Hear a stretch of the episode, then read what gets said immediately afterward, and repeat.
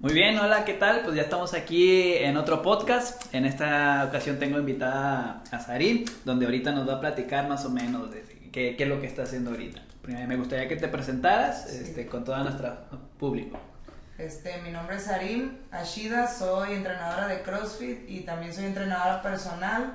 Este, me dedico a dar clases de CrossFit y entrenamiento online de pesas o personalizado, presencial, también entrenamiento de pesas en el área de gimnasio. Me estabas diciendo que estabas terminando una licenciatura. Sí, estoy por culminar la, la carrera después de mucho tiempo. ¿Qué, ¿Qué, carrera estás terminando? Educación física y deportes aquí en la Universidad de Colima. Aquí en la universidad. Aquí con todo este proceso de la pandemia te tocó todo ese rollo. Pero pues por eso regresé. más fácil se te hizo. Sí, más fácil en línea. Muy bien, pues en el tema que vamos a tocar con Sarim va a ser este, mitos y realidades del CrossFit, que, creo que es una disciplina que está envuelta en mucha polémica, pues habrá quienes la promuevan, habrá quienes sean sus detractores, pero realmente pues el chiste es encontrar una actividad física que nos sea de nuestro agrado y pues a lo mejor si tenemos miedo y por alguno de los mitos que vayamos a mencionar no lo hacemos, pues aquí que Sarim nos los aclare un poquito. Empezando con el principio, eh, ¿qué es el CrossFit? ¿Cómo podemos definir el CrossFit? ¿Cómo lo definirías tú? Yo definiría el CrossFit como entrenamiento funcional con ejercicios que podemos aplicar en nuestra vida diaria, este, agregándole entrenamiento, perdón, este, levantamientos de alterofilia y ejercicios de gimnasia. Eso es como, tú sabes que estás haciendo cross, porque yo he visto que hay muchos lugares o gimnasios que ofrecen la clase de CrossFit, pero que pues en realidad solamente están dándoles entrenamiento funcional. No están combinando las tres disciplinas. Que sería... Gimnasia, alterofilia y funcional. Entonces sería como que la combinación de estas tres disciplinas las juntas y tenemos Así es. CrossFit. Sí, sí, sí. Muy bien. Eh, hablando del primer, acerca del primer mito, eh, es algo muy común que yo también en su momento lo, que lo llegué a creer, es el CrossFit te va a lesionar o el CrossFit es igual a lesión segura. ¿Qué me puede decir acerca de este mito?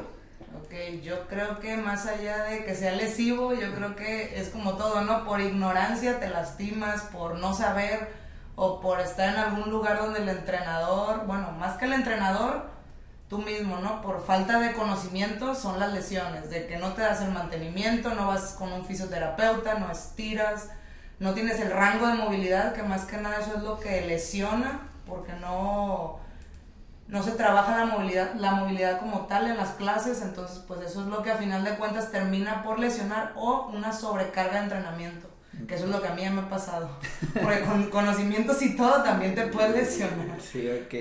Este, ¿cómo podemos evitar las lesiones? O sea, pues, yo tengo entendido que pues no es lo mismo una persona que lleva practicando CrossFit 5 años a una persona que va a iniciarse, o sea, ¿cómo tiene que ser ese proceso como para, para evitar lesionarte? Ok, pues primero que nada, como lo dije, es lo de darte el mantenimiento, estar yendo al fisioterapeuta. Se supone que lo, lo, esencial es ir una vez por semana. Una vez por semana. Una vez por semana, pero pues en realidad, bueno, en mi caso, se me hace un poco caro ir una vez por semana. Entonces, pues yo lo recomiendo una vez al mes o una vez cada dos meses y estar yendo a que te, a que te den tu mantenimiento y también con un quiropráctico, porque hasta estar sentado, acostado, te, se te mueve todo, pues. La otra es la parte que mencioné de la movilidad, que también es súper importante en el CrossFit, que te evita muchas dolencias, lesiones, contracturas, tener un buen rango de movilidad en tu sentadilla, en tus hombros, en las muñecas, este, y pues en general en todo el cuerpo. Y la otra parte que también es importante, que es la que a mí ya me pasó, es la sobrecarga de entrenamiento, que esa es cuando el entrenamiento no está bien dosificado o como quien dice, entrenas a lo, a lo bruto, a lo bestia, no sabes. a lo no pain, no gain. Exacto, de que no sabes y ahí te tres horas, cuatro horas entrenando el mismo grupo muscular, no descansas, no comes bien, no duermes bien, eso también te lleva a la lesión. ¿Cómo podemos mejorar lo que dices del rango de movilidad de las articulaciones? ¿Con eso cómo lo podemos hacer?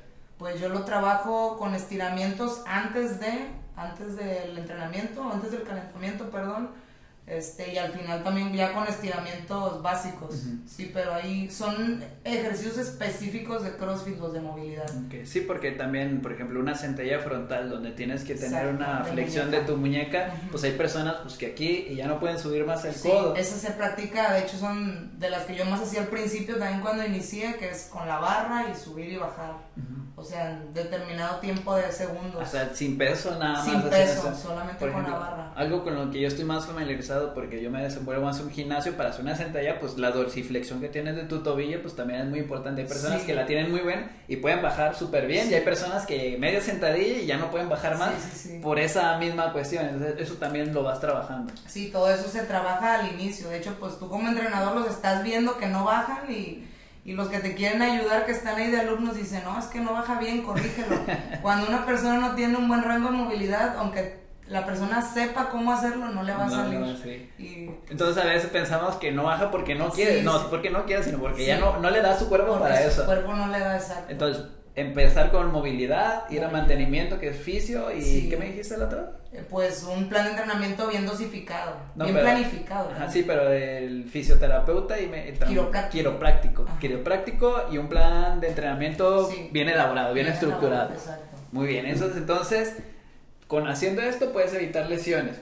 Digo, también hay que tener en cuenta que en cualquier deporte que te desempeñes te puedes lesionar. Puedes ir al gimnasio y tienes una mala técnica en un remo, en una press de banca, pues te puedes lesionar el codo, te puedes lesionar el hombro. No es exclusivo del crossfit. sí, no es exclusivo del deporte. En cambio, me mencionaste hace rato que tú hiciste una investigación y es más lesivo. El... Sí, hay otros deportes más comunes que tienen una mayor incidencia de lesión, como puede ser el básquetbol, el fútbol, por cantidad de horas practicadas comparadas con el crossfit, se ha demostrado en ciertos metaanálisis de que hay una mayor incidencia de, lesión. Obviamente a lo mejor eh, puede estar influenciado pues que son deportes de contacto y que a veces no depende nada más de ti, tú vas corriendo y llega un güey, pum, te atropella y pues ya, eso también lesiona. Entonces no es tan lesivo como, como pensamos. Sí. ¿Tú cuántas veces te has lesionado o no te has lesionado? Yo sí, pero han sido lesiones muy leves. Una tendinitis en el bíceps, este, también por una sobrecarga de entrenamiento y traía un dolor muy leve en la, en la espalda, pero también con fisioterapeuta se me quitó. Pero esto lo hubieras podido evitar, o sea, con esto que dices que suena una sobrecarga, con una buena dosificación de entrenamiento. Digo, también es, esto es importante de que a veces pues no, empezamos sin saber y pues nos dejamos llevar por otra persona y pues ahí, pero ya cuando uno se empieza a empapar un poquito más, como que llegas a estas conclusiones. Sí, la, y lo que te mencionaba sobre la ignorancia, que a veces piensan mucha gente que más es mejor, que más, entre más te duele el entrenamiento, más entrenes, mejor que ahorita vamos a tocar ese tema. Muy bien, en el mito número 2, no todos pueden practicarlo. también como se vemos videos de personas que, lo desarrollan, que están muy musculosas, que tienen una condición increíble, creo que se tiene esta creencia. ¿Qué me puede decir acerca de ello? Pues el CrossFit tiene, y más en Estados Unidos que aquí en México, que es un deporte inclusivo, ¿no? Que que es para todas las personas, inclusive para personas discapacitadas, para personas de la tercera edad, para niños. O sea, puede ser adaptable a cualquier edad, a cualquier tipo de persona. Sí, obviamente, como hace un momento dijimos que no es lo mismo una persona que va a iniciarse ah, este, a la que ya lleva cinco años.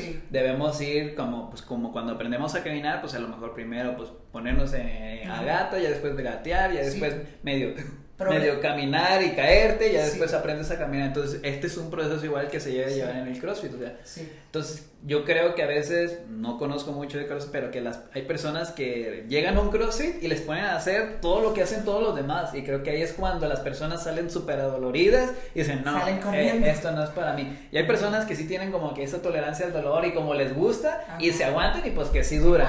Pero sí, sí se debe de dar, sí se debe dar una periodización adecuada para cada persona, ¿no? Así es, de hecho yo cuando me llega una persona nueva, yo lo estoy observando desde el momento que está calentando, de que está haciendo lo más facilito, ¿no? Del entrenamiento. Y yo ya veo, bueno, de hecho yo nunca este, los pongo a usar la barra. Si es que toca algún ejercicio con barra, yo los pongo que hagan lo mismo, entre comillas, nada más es un ejercicio, pues vaya que vamos de lo más fácil a lo más complejo. Entonces, pues es para todo el mundo, no hay ningún problema. Es para todo tipo de personas. Nada más hay que llevarlo de una buena manera. Muy bien. En el mito número 3, las mujeres se ponen muy musculosas. sí.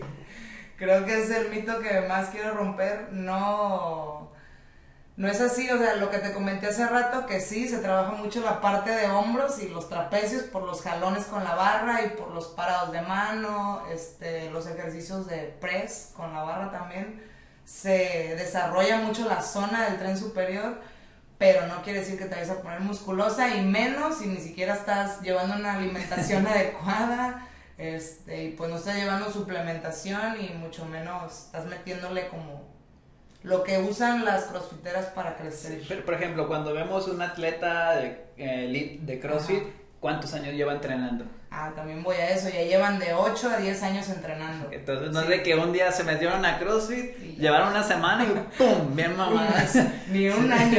sí, o sea, eh, yo siempre también esto creo que se da mucho en los gimnasios, de que, ay, es que si hago aparatos me va a poner musculosa. O también creo que... O no uso mucho peso porque no quiero estar muy ancha. Exactamente, entonces también, por ejemplo, otro deporte que también yo lo practiqué, que fue natación, las mujeres, es que me voy a hacer natación porque me va a poner bien espaldona. O sea, cuando vemos a, a, las atletas que lo desempeñan de manera elite, alto rendimiento, pues sí tienen este, pues una espalda amplia o si se pueden poner musculosas, pero son personas que llevan años y años practicando, lo que tienen entrenamientos, digo, en el caso de natación, pues dos sesiones al, al, día, que nadan entre, pues no sé, 5, 6, 8 mil kilómetros en una sesión, entonces no es algo que se dé de la noche a la mañana, sino que cuesta mucho trabajo el hecho de que una mujer vaya a desarrollar masa muscular es muy complicado, incluso eh, todos los procesos que pasan es complicado. Entonces, el hecho de que aunque quisieras ponerte así, creo que te tomaría mucho tiempo y mucha disciplina el hecho de Muchos años. Entonces, a veces vemos a las top elite y decimos, no manches, yo no me quiero poner así, pero pues aunque quisieras, te va a costar mucho trabajo. Ni siquiera nosotros los hombres, hay hombres que quisieran estar como esos atletas y no podemos, o sea, para que se den una magnitud de, de todo lo que implica. Así es. Entonces, no es cierto. Sí. Muy bien. Mm, mito número cuatro. Tienes que matarte en cada entrenamiento. Así que es el no pain, no game. Pues yo, yo a mi experiencia y a mis lesiones que ya tuve por el no pain, no game, yo creo que sí es totalmente falso. No hay necesidad de matarse todos los días para ser un buen atleta. Creo que es al contrario es saber recuperarse y pues que el entrenamiento esté bien planificado en base a objetivos. ¿Qué es lo que quieres? Competir, estética, este, salud, Mejorar su condición física. Exacto, mejorar tu condición física, usarlo como un entrenamiento auxiliar para otro deporte que tú estés practicando. Que así fue como yo inicié, entonces. ¿Tú con cuál deporte empezaste a...? Yo jugaba tenis, entonces yo llegué a CrossFit para potencializar mi, mi rendimiento en el, en el deporte. Para rendir más, para correr más rápido, para tener más fuerza. ¿Cuánto tiempo tiene o dura una sesión de entrenamiento? Yo sé que depende de muchos factores, pero promedio, ¿cuánto dura una clase o un buen entrenamiento de CrossFit para ti? Ok, es que es diferente. Una clase de CrossFit bien planificada, una hora exactamente te debe durar y ya un entrenamiento este, que se le llama programación de CrossFit entre de dos a tres horas. De dos a tres horas. Sí, porque se divide en tres partes, en alterofilia, en metabólicos, que ya es la parte de o sea, los watts, que así se le conoce, el entrenamiento del día, y en la parte de los accesorios, que eso sería como un entrenamiento de gimnasio. Pero no son las mismas series, no son las mismas repeticiones, son un poquito más cortas, pero también se mete esa parte en una programación de CrossFit. Sí, también ya depende el nivel de la, de la persona que lo vaya a ejecutar. Así es, pero una clase, una clase de CrossFit, una hora. Una hora. Entonces no tienes que terminar muerta como muchas personas quieren. Muy bien. no todos los días todos los centros de entrenamiento de CrossFit son iguales. ¿Qué me puedes hacer a, hablar acerca de esto? Mm, pues yo digo que no, empezando por los entrenadores y bueno, el equipo no, la verdad que la mayoría tienen el mismo equipo, nada más este, la única diferencia son ya lo que quiere invertir el dueño, ¿no? Porque casi siempre las remadoras, las bicicletas y los aparatos, las máquinas de CrossFit son muy caras. Pero yo creo que la única diferencia entre un box y otro son los entrenadores. Eso es lo único que marca la diferencia. Tal vez, y la comunidad que se hace también dentro del box. Porque eso también tiene mucha. Tiene, pesa mucho en el CrossFit, pues la, la gente que está ahí, ya depende del ambiente. Es que también creo que lo chido, lo bonito del CrossFit es como que se crea una comunidad, o sea, se crea como que algo a lo que perteneces y a muchas personas les gusta eso, porque hay personas que, por ejemplo, van al gimnasio y se aburren de ir solas 4x2, el entrenamiento y cuando van a un CrossFit, pues de repente ven que de al lado, pues los motiva, o sea, como que se crea esa familia, una familia, y como que eso se vuelve un poquito muy chido. yo creo que eso es lo que hace que a la gente le guste, que pues no es, no es un entrenamiento rutinario, así como el gimnasio, que digo, ahorita a mí me gusta mucho, pero no es rutinario. Hay mucha variabilidad en los ejercicios y pues llegas y no sabes ni qué te toca. Llegas con incertidumbre. Ok, entonces eh, lo que te va a determinar eh, lo de un centro de entrenamiento a otro va a ser el entrenador. El entrenador, así es. ¿Y qué tipo de entrenamientos podemos encontrar? ¿Hay como que nombres o planificaciones o cada quien agarre y yo lo soñé y pues órale, yo soñé esto y vamos a hacer esto? No, si hay un, si hay un lenguaje en el CrossFit, este, ahí nos manejamos por AMRAP, IMOM y AMRAP? Time. A ver, explícanos un poquito esos términos. AMRAP es as many rounds as possible, la mayor cantidad de rondas posibles en el tiempo que toque. O sea, 15 minutos, va a ser un circuito de 5 ejercicios, a ver cuántos sacas. Exacto, las rondas que saques o las repeticiones que puedas sacar en ese, en ese tiempo, pueden ser 5 minutos, 10 minutos, ya depende de si el entrenador inventa el WOD o si lo, o si lo compró. ya depende de cada quien. El limón es Every minute and the minute es cada minuto durante el minuto hacer una cierta cantidad de repeticiones o este todo el minuto completo, como no sé cómo se conoce, circuito, ¿no? Creo que así lo manejan en funcional, que es un minuto de burpees, ¿no? Y otro minuto de sentadillas, es un ejemplo, pues. Y el four time es también una, por ejemplo, una ronda de no sé, 10 clean and jerk, 5 burpees, este 5 pull-ups hazme cinco rondas por tiempo, lo más rápido que puedas. Es, así se maneja el for time. Creo que esas son las tres modalidades con las que manejamos. Sí, también está la modalidad de cheaper, que son más de tres ejercicios. O sea, que es un entrenamiento muy, muy variado, que tiene muchísimos movimientos diferentes. Y ese más bien se maneja por una ronda, pero son buenas repeticiones.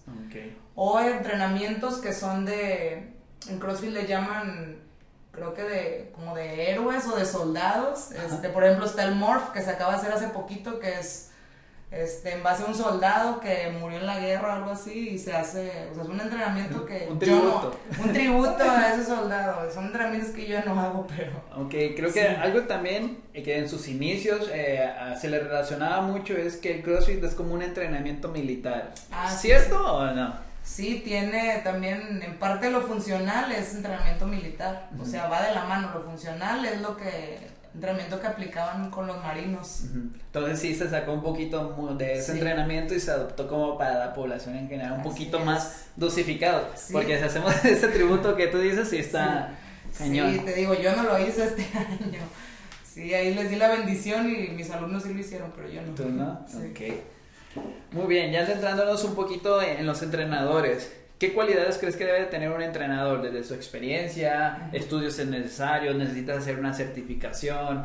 ¿Qué, ¿Cuál es tu punto de vista? ¿Qué es lo que tiene que tener o reunir un gran entrenador? Ok, desde mi punto de vista, y de hecho nos hicieron mucho énfasis cuando me fui a certificar en, la, en lo que te comenté del cross. Sí, coméntale a los que no saben. Sí, este, si te piden, o sea, para que tú seas un buen entrenador como mínimo tienes que tener dos años de experiencia practicando el deporte para que tengas noción de los entrenamientos, de lo, que, de lo que estás poniendo, porque me ha tocado que compañeros del área me dicen, oye, este, me quieren meter entrenador de CrossFit, pero pues en su vida han hecho cross, entonces no tienen noción de lo que van a poner.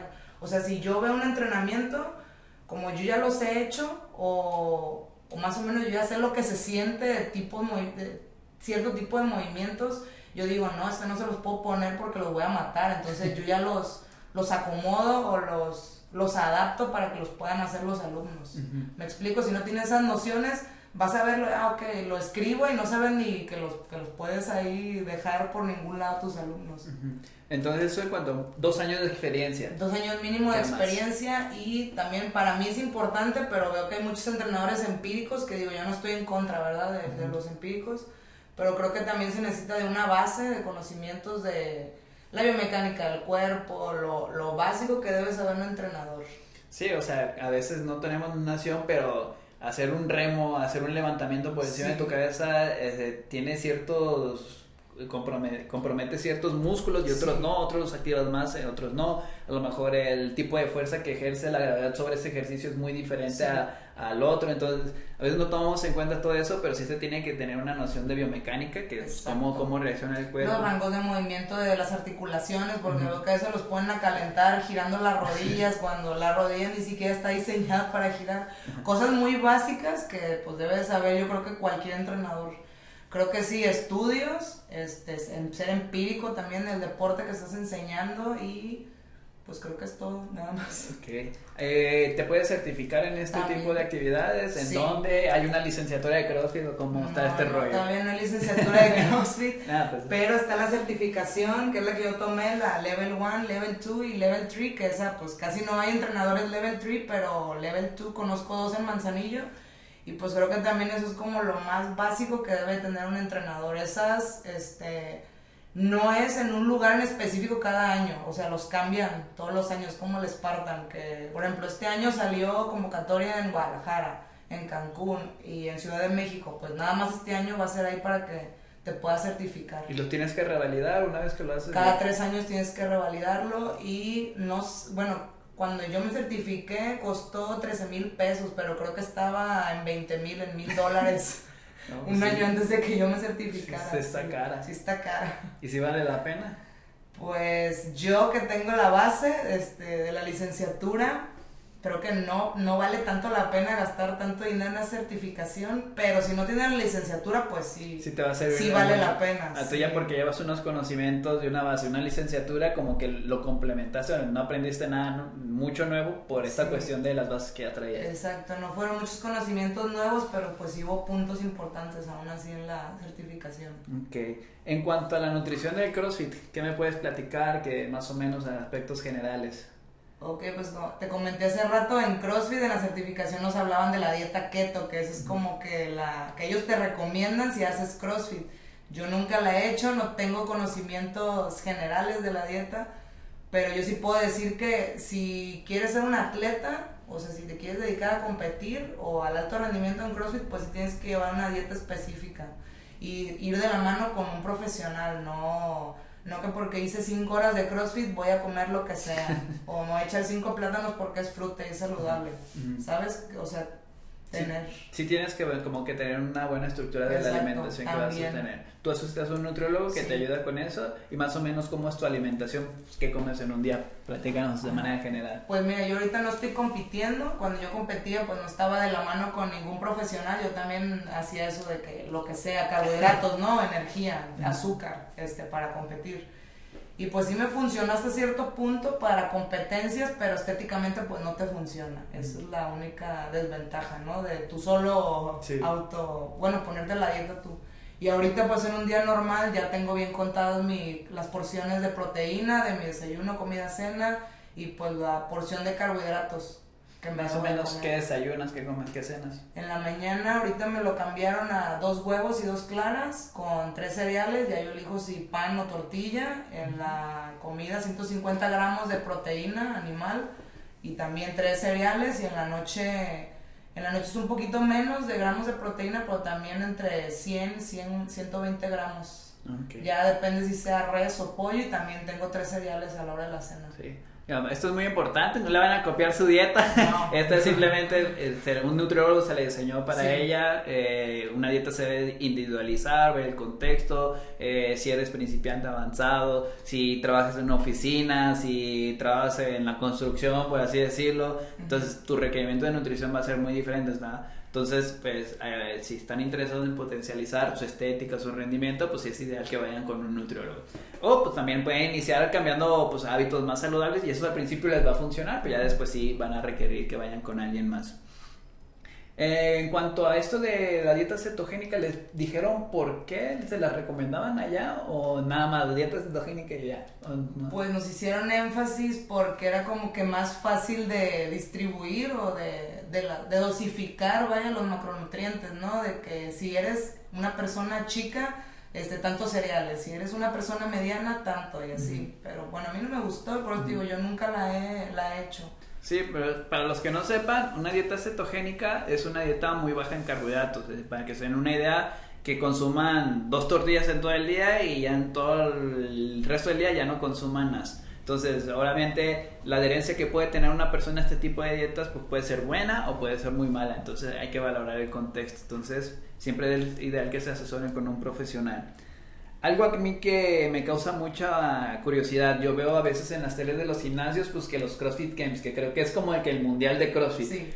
Para calificar a, llegar a esa competencia, ¿cómo, ¿cómo llegas a ello? O sea, yo nomás voy y me presento y me inscribo, o qué onda? Este, pues este, hace creo que un año o dos, no recuerdo muy bien, estoy segura, cambió la modalidad. Antes se hacía, calificabas en el Open, en este que me mencionabas que lo escuchas, que todo el mundo lo hace, ya te platiqué bien por qué lo hacen. Este, calificas en el Open y ya del Open pasabas a regionales. Si quedabas en los primeros tres lugares, era pase directo a, a CrossFit Games. Ahorita cambiaron la modalidad Ahora creo que hay cierto tipo de competencias en todo el mundo y pues si ganas calificas y es tu pase directo a Games. También creo que con el Open, si quedas en primer, los primeros lugares de tu país, es pase directo a, a los Games. Creo que el cambio de modalidad fue para darle oportunidad a otros países que no estaban yendo a Games, porque creo que los únicos países que estaban antes eran pues Estados Unidos, Islandia, o sea, no era como que muy extenso. No había mucha difer se me fue la diversificación de países. Así es. Eran como que siempre los mismos que iban a Games. Y ahorita pues ya van los mexicanos, ya va gente de África, ya van pues de todos los países, vaya. ¿Y cómo ganas? O sea, ¿qué califican en esas competencias? ¿Es el que le haga más rápido todo, el que levante más pesado? Eh, ¿Cómo? Pues hay diferentes modalidades también. Puede ser desde un RM de ya sea de snatch, de peso muerto, de clean, de back squat también o como te lo mencionaba en las los modalidades de entrenamiento que sea por tiempo, o sea, si hago tantas rondas en menos tiempo gano, si hago más repeticiones en menos tiempo gano o más repeticiones en el mismo tiempo que todos gano, es ya depende de el que diseña este, ¿cómo se llama? Las olimpiadas del CrossFit ya depende de lo que él ponga, pero sí, así es como se Entonces hay diferentes modalidades, puedes ganar desde el más fuerte hasta el más rápido, hasta el más resistente. Exacto, sí, se combinan esas tres, fuerza, resistencia y agilidad. Ah, entonces ya dependiendo de la prueba, como que te, te, favorezca más, como que te puedes desempeñar más ahí. Así es. Muy bien, en cuanto al, ¿hay doping o en ese tipo de competencias suelen asegurarse que los atletas estén dopados o no les importa? En las competencias oficiales de CrossFit sí, si hacen doping, en las competencias nacionales pues no, ahí si quieres te ciclas y no hay ningún problema, nadie te va a hacer doping. Sí, pero en las oficiales sí. ¿Tú consideras que es muy común que las personas se, se dopen? Creo que sí, sí es muy común, pero pues hay, creo que hay trucos o hay pues la forma en la que si te van a hacer el doping en esas fechas no salga pues no salga positivo, ¿no? Y puedas clasificar. Entonces, para las competencias oficiales sí te, sí te hacen un doping para sí, que esté Pero también no quiero descartar que pues, son atletas que tienen más de 10 años haciendo CrossFit, entonces que sus cuerpos estén así no solamente significa que pues se hayan metido sustancias, ¿no? Extras. Yo creo que también tienen años y años entrenando. Sí, pues es algo que te lo da el tiempo, la constancia y la disciplina. porque pues, probablemente si conviviéramos con ese tipo de atletas veríamos cómo se desenvuelven y a lo mejor pues no se van a barecito el fin de semana y cosas así. Muy bien. Y ya para terminar, tres recomendaciones que les pueda, le pueda dar una persona que quiere iniciarse en el mundo de CrossFit, pero que le da pena, porque hay muchas personas como que cuando van a grupos muy grandes como que se sienten, ah, pues es que yo no sé, entonces, ¿qué recomendaciones les podría dar a una persona que se quiere iniciar en CrossFit? Este, pues primero que nada, como tú dices, que pues no tengan miedo, al menos en mis clases yo no los, no los, no les pongo lo mismo que a una persona avanzada, obviamente empiezan con un peso muy bajito, a veces les bajo las repeticiones, les bajo las rondas, o sea, les adapto el entrenamiento que yo tengo para ese día para que ellos lo puedan realizar sin ningún problema. O sea, básicamente hacen lo mismo todos, pero cada quien con su debida adaptación, ¿no? Otra recomendación. Otra recomendación, que pues si lo hacen por salud, este, pues que también vayan con algún profesional en nutrición que los pueda asesorar para que no se sientan como bajoneados o tan cansados, vaya, porque si es un deporte cansado, no todos los días, como te mencioné, no todos los días es matarse entrenando, pero pues es un deporte que te demanda mucha, mucha energía. Y para finalizar, otra que Una recomendación más pues te también vean el tipo de entrenador con el que van a ir porque pues están poniendo su salud en sus manos, vaya. Sí, sí es cierto eso. Y pues si ves que el entrenador no cuida tu integridad como ser humano, que ni siquiera se preocupa por ti o ni siquiera te corrige, pues creo que no, no vale la pena que te arriesgues a hacer un deporte que te entiende, está muy quemado por ser lesivo. Pero yo voy más que nada a que los entrenadores no adaptan bien los ejercicios. Yo creo que es más que nada eso. Sí, pues como cualquier eh, entrenamiento sí se tiene que ir de una manera progresiva a cada persona, dependiendo de sus capacidades, ¿no? Así es. Muy bien, pues eh, para finalizar me gustaría que les platicara todo dónde te podemos encontrar, qué servicios das, redes sociales, eh, dónde trabajas.